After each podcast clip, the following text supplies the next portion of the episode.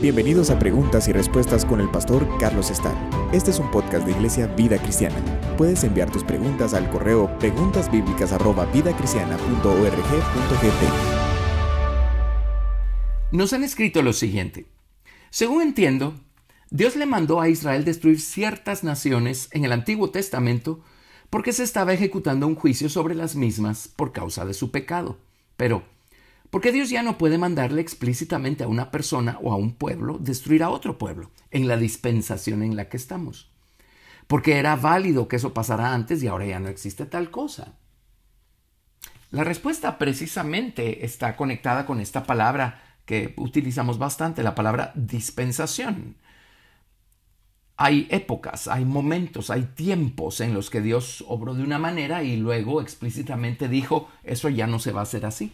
Eso ya no lo van a seguir haciendo. Porque Dios para cada una de esas épocas o tiempos o dispensaciones tenía un plan y un propósito especial, específico, una tarea que cumplirse.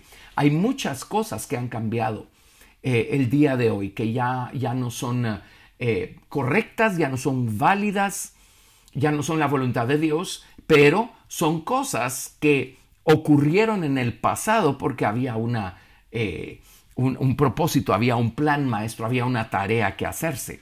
Les pongo algunos ejemplos. Eh, Adán y Eva. Cuando amamos al Señor con todo nuestro corazón, vamos a creer que la palabra de Dios es lo que es, la palabra viviente de Dios. Y, y la Biblia nos da unas lecciones tremendas y maravillosas que cuando las analizamos, cuando meditamos en ellas, vemos la sabiduría, el entendimiento y el conocimiento que hay detrás. Eh, Adán y Eva. Eh, originalmente se llamaban Adán los dos, fue hasta que el pecado entró a la raza humana que Adán le puso Eva a su mujer, porque ella era madre de todos los vivientes. Tenemos que entender que Dios les dio el mandato de fructificar y multiplicarse y llenar la tierra. Si Dios iba a partir, o puesto que Dios partió de una sola pareja, todos los hijos que tuvieron Adán y Eva eran hermanos entre sí. Tenemos que recordar que esta gente vivía 800, 900 años. Y tenemos que eh, eh, razonar el hecho de que la corrupción apenas acaba de entrar a la raza humana. Estas personas, si las comparamos con nosotros, ellos eran superhombres. Por eso vemos que ocurrían cosas tremendas, como que perseguían a los enemigos a pie, todo un día, toda una noche, hasta el día siguiente, hasta llegar a la siguiente ciudad y la siguiente ciudad y la siguiente ciudad. Y no se cansaban. Eso ya no lo entendemos, eso ya no se mira. Pero originalmente estos hombres tenían una fuerza que hoy no conocemos, unas capacidades aún físicas que hoy no entendemos, porque ya pues el pecado ha corrompido al hombre hasta el grado en el que lo ha corrompido.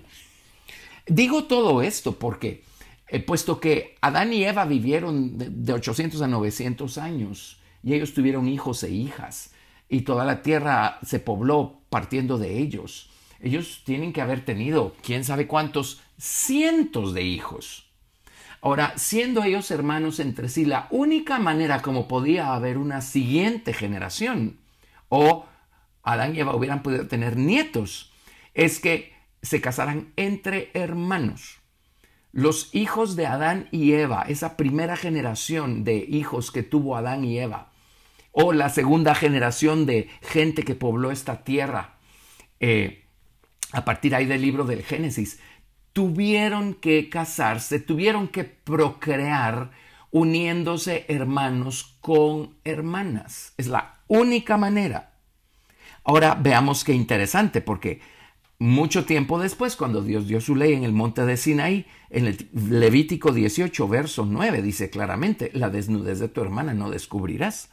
En otras palabras, eso está prohibido, es moralmente incorrecto. Así es que fue una dispensación especial, porque Dios tenía un plan y un propósito. No había, no había pecado en aquello.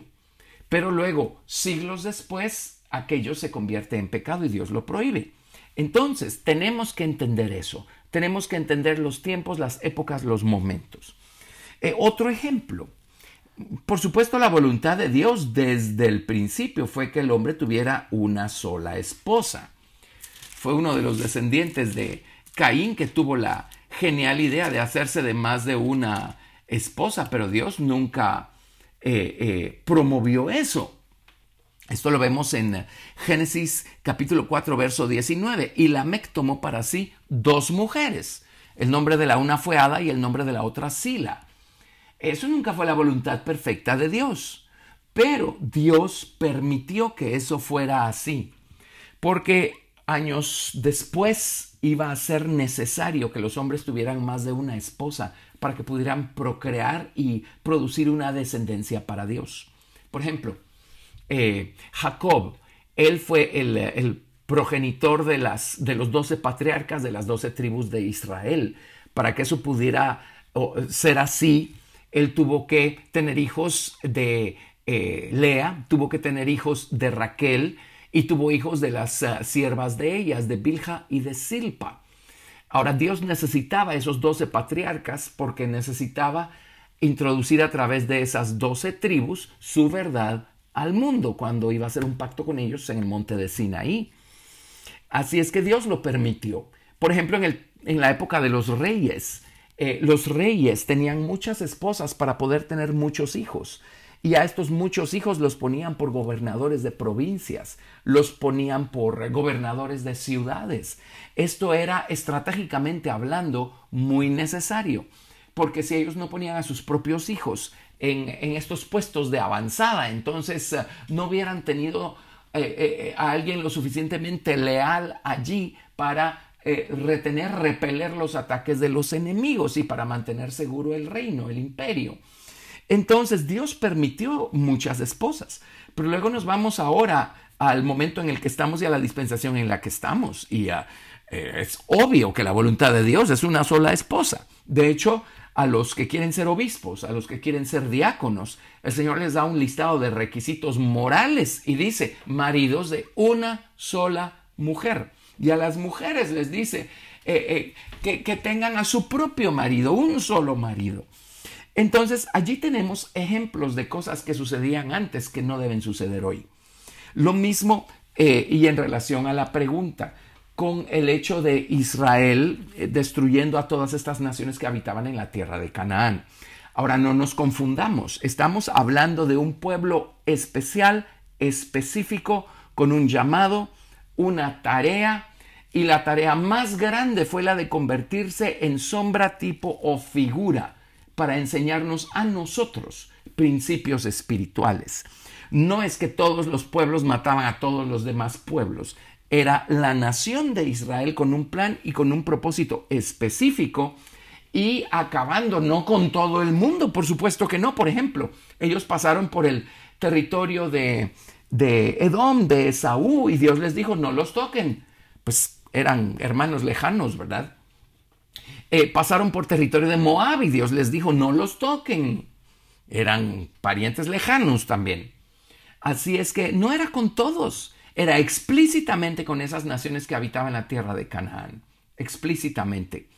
Y Dios tiene razones para ello.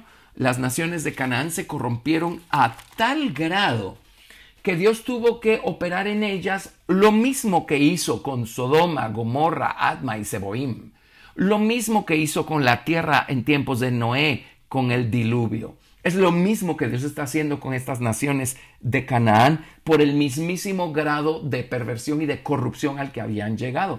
Nada más que esta vez se va a valer del pueblo de Israel para, exterminarlos o para em, eh, juzgarlos a causa de su pecado, porque el pueblo de Israel iba a quedar como un ejemplo para nosotros de cómo nosotros tenemos que eh, eh, levantarnos y pelear con toda esa enemistad en contra de Dios que se levanta de dentro de nuestro viejo corazón, de nuestra mente carnal y vencerlas. Todas esas naciones, eso es lo que representan. Y una y otra vez en el Nuevo Testamento se nos dice, por ejemplo, en Primera de Corintios eh, capítulo 10 dice, mas estas cosas sucedieron como ejemplos para nosotros, refiriéndose a, a las experiencias, las vivencias del pueblo de Israel en la antigüedad. Dice, eh, estas cosas les acontecieron como ejemplo y están escritas para amonestarnos a nosotros, a quienes han alcanzado los fines de los siglos.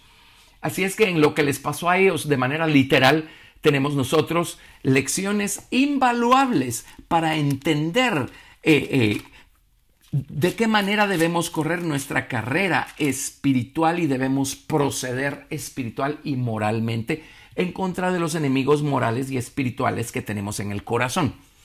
Eh, Romanos 15, verso 4 dice, porque las cosas que se escribieron antes para nuestra enseñanza se escribieron, a fin de que por la paciencia y la consolación de las escrituras tengamos esperanza. Así es que nuevamente, ah, eh, Dios dejó todo eso como lecciones para nosotros, pero la dispensación ya cambió. En el Antiguo Testamento todo era literal, todo era textual, todo era físico, todo era tangible. E, esa era la naturaleza del antiguo pacto que Dios hizo con el pueblo de Israel. Ahora, eh, eso ya cambió. Déjenme leerles algunas escrituras muy importantes que describen esto en el libro de Hebreos. Eh, ya cambió la ley, ya cambió el pacto, entonces todo eso quedó atrás. Hoy nuestra manera de caminar no es como caminó el pueblo de Israel en el sentido de todo textual, literal, físico, tangible. Por ejemplo, la ley eh, mosaica solo podía lidiar con el efecto eh, eh, o las consecuencias o el fruto o la acción cometida por los hombres. Entonces juzgaban la acción. Pero en el Nuevo Testamento el Señor se mete al corazón de los hombres y lidia con la causa, con las intenciones, con las motivaciones y con la naturaleza que generó esas intenciones, que es nuestro viejo corazón.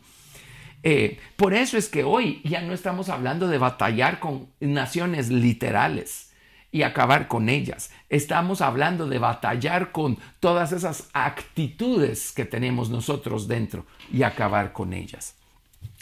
Hebreos capítulo 7 a partir del verso 11. Les voy a leer una buena porción acá del 11 al 22. Dice, si pues la perfección fuera por el sacerdocio levítico, porque bajo él recibió el pueblo la ley, ¿qué necesidad habría aún de que se levantase otro sacerdote, según el orden de Melquisedec, y que no fuese llamado según el orden de Aarón?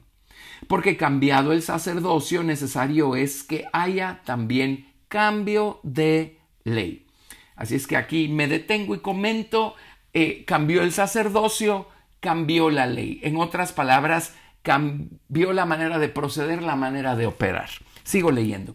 Y aquel de quien se dice esto es de otra tribu, de la cual nadie sirvió al altar, porque manifiesto es que nuestro Señor vino de la tribu de Judá, de la cual nada habló Moisés tocante al sacerdocio.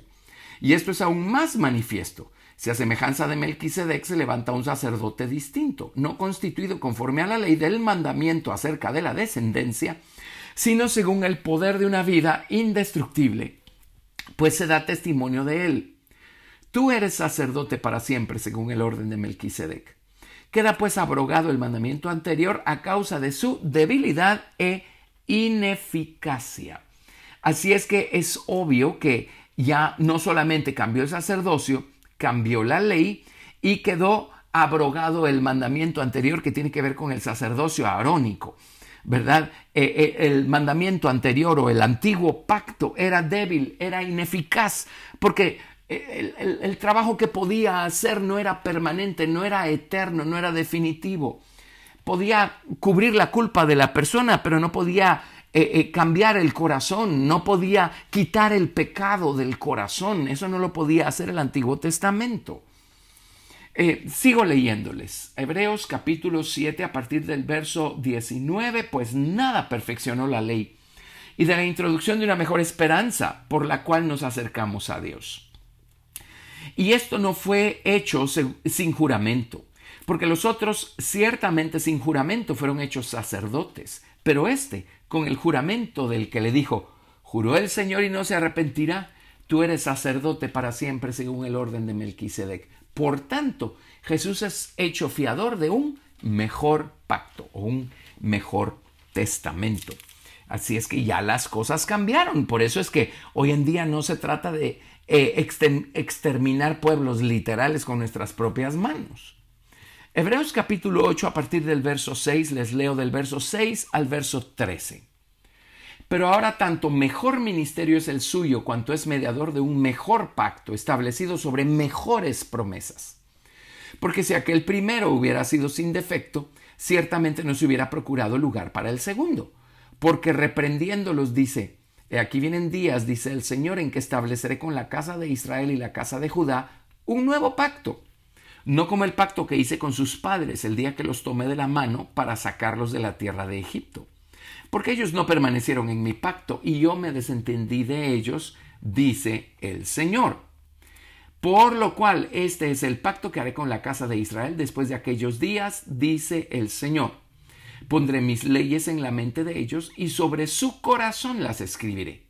Y seré a ellos por Dios y ellos me serán a mí por pueblo.